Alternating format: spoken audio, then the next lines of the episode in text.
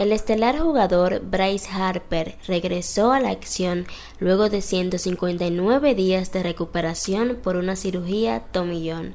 ¿Creen que fue poco el tiempo que duró recuperándose? ¿En qué consiste la cirugía tomillón? Hola, hola, yo soy Rosa Cuevas y bienvenidos a Baseball Lab.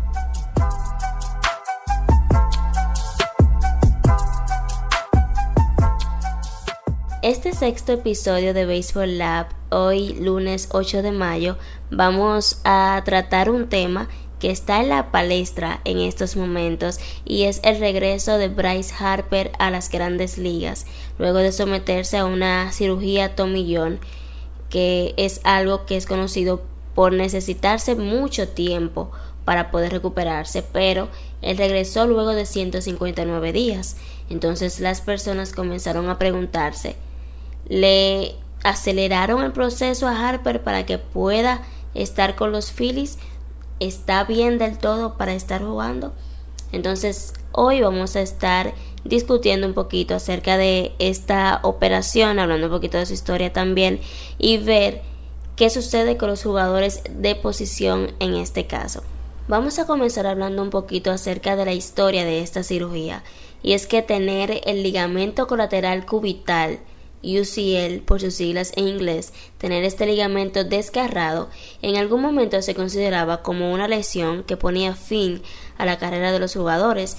Se llamaba dead arm o brazo muerto.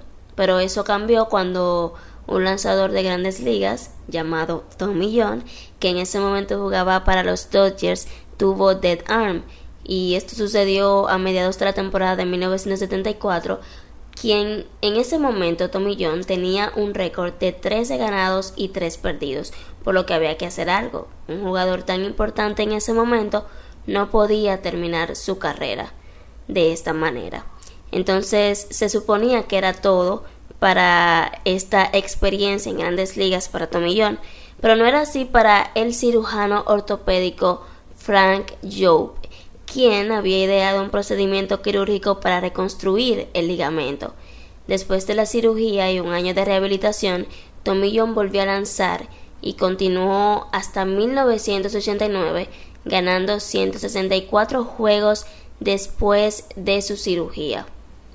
O sea, luego de pensarse durante todo el tiempo hasta 1974 que un lanzador que tuviera dead arm o brazo muerto terminaba su carrera, esta cirugía le daba una segunda o una tercera oportunidad a estos jugadores para poder extender su carrera. Esto esta cirugía es algo que realmente revolucionó eh, la historia del deporte.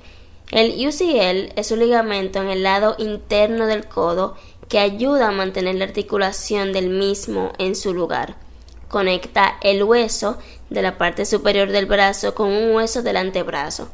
El daño generalmente ocurre debido al uso excesivo, como lanzar con frecuencia. Los pitchers o cualquiera que haga estos movimientos eh, constantemente son propensos a sufrir lesiones en el UCL debido a los movimientos repetitivos que tuercen y doblan el codo. Las lesiones pueden comenzar pequeñas pero pueden escalar. El ligamento se estira y se alarga hasta el punto en que no puede sujetar los huesos con suficiente fuerza durante las actividades de lanzamiento. Un síntoma común es el dolor en la parte interna del codo. A veces, después de hacer el movimiento de, del lanzamiento, puede sentirse como un estallido y luego un dolor intenso. La rehabilitación suele tardar alrededor de un año. En algunos casos se necesitan hasta dos para que los atletas vuelvan a su nivel anterior de habilidad. Afortunadamente quedaron atrás los años en que un ligamento colateral cubital desgarrado termina con la carrera de un atleta. Hasta el 85% de los que se someten a la cirugía de tomillón pueden reanudar su deporte en su nivel de competición anterior o incluso por encima de él. Porque ustedes saben que está el mito que después de que se someten a una cirugía de estas, los lanzadores vuelven em, lanzando con, valga la redundancia, con más fortaleza. Realmente eso es un mito, no es cierto porque la recuperación es bastante larga. O sea, ellos vuelven al juego, pero realmente luego de que están ahí, adaptarse y poder volver a, a como estaban antes. Incluso podemos ver que hay jugadores que luego de regresar de cirugías, no solamente de tomillón, cualquier cirugía, les resulta un poco complicado volver a su rutina anterior o a sus mecánicas anteriores, porque es un poquito difícil adaptarse luego de, de someterse a una de estas. Entonces, casos como el de Bryce Harper refleja un punto ciego en la medicina deportiva. ¿Cómo afecta esta cirugía tomillón a los jugadores de posición? ¿Es correcto suponer que pueden recuperarse más rápido que un lanzador? El sentido común nos dice que sí, o sea, sus trabajos en este sentido no son tan exigentes para los brazos, pero el tamaño de la muestra, lamentablemente, de los jugadores de posición que se han sometido a este procedimiento todavía es pequeño. Cada vez son más, antes no sucedía, pero ahora sí, o sea, la, la fortaleza de los brazos de los jugadores, el requerimiento de tener que lanzar más defendiendo, etcétera, hace que los jugadores de posición sean más propensos a desgarrarse este ligamento. Pero todavía la muestra de jugadores de posición es pequeña para uno poder determinar si, o sea que si el tiempo de recuperación debe ser igual que el de los lanzadores. Para hasta el momento los lanzadores necesitan más. Así que es difícil exactamente decir cómo debería de ser la recuperación de un jugador de posición de una cirugía tomillón. Pero la lógica nos dice que, que los lanzadores necesitan más tiempo de recuperación. O sea, no podemos comparar el retorno de Bryce Harper con el retorno de cualquier lanzador que se haya sometido a un atomillón, porque la recuperación es distinta.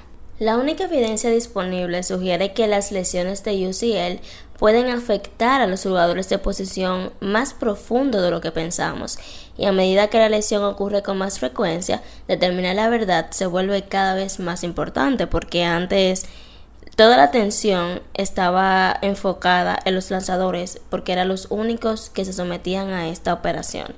Sin embargo, ahora es cada vez mayor la cantidad de jugadores de posición que se desgarran este ligamento.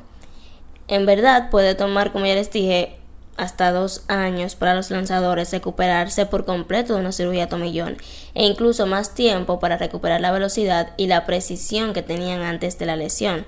Lo interesante con los jugadores de posición es que también tienen que batear y si la lesión está en la mano trasera, también pueden tener dolor al hacer el swing. Entonces, esa cirugía no solo afecta los lanzamientos, la precisión y la velocidad, sino que también puede afectar su capacidad de batear y creo que eso se puede subestimar un poco. En este sentido, tenemos a Bryce Harper de regreso, por poner ese ejemplo, y si él no va a estar jugando defensa, va a comenzar como designado y luego puede que esté la inicial, pero no solo la defensa que se ve afectada, para los jugadores de posición, sino también el bateo, porque aquí también tienen que usar obviamente los brazos. Aún así, la carga que tienen los lanzadores en sus brazos no es la misma que la de jugadores de posición, no es la misma cantidad de lanzamientos ni nada de eso. Em, por lo que sí, el, promedio de recuperación de un lanzador debe de ser mayor. Sin embargo, puede que hayan apresurado el regreso de Bryce Harper a pesar de que él desde el principio tenía la mentalidad de que él quería regresar temprano y simplemente se preparó para eso. Puede que también este regreso temprano de Bryce Harper lo que nos diga es que los jugadores en general pueden llegar a recuperarse antes de un atomillón, que no tienen que durar tanto tiempo para hacerlo y que simplemente sirva de, de precedente para unas próximas cirugías tomillón. A ver si la recuperación de verdad tiene que ser tan larga o si se, le, se va a tomar más en cuenta ahora los jugadores de posición. Habrá nuevos estudios sobre esta cirugía tomillón. Hay otras formas de realizarla. Sin embargo, el, el método original de 1974 ha sido el más efectivo y es el favorito. Entonces, ¿qué opinan ustedes? ¿Bryce Harper regresó muy rápido o es un tiempo prudente para poder volver a juego. Los jugadores de posesión deberían tener la misma atención que los pitchers hablando de cirugía tomillón. Espero sus opiniones en mis redes sociales, Rosa Cuevas 27 en Twitter, Rosa Cuevas 27 underscore en Instagram. Nos vemos el próximo lunes en Baseball Lab. Bye bye.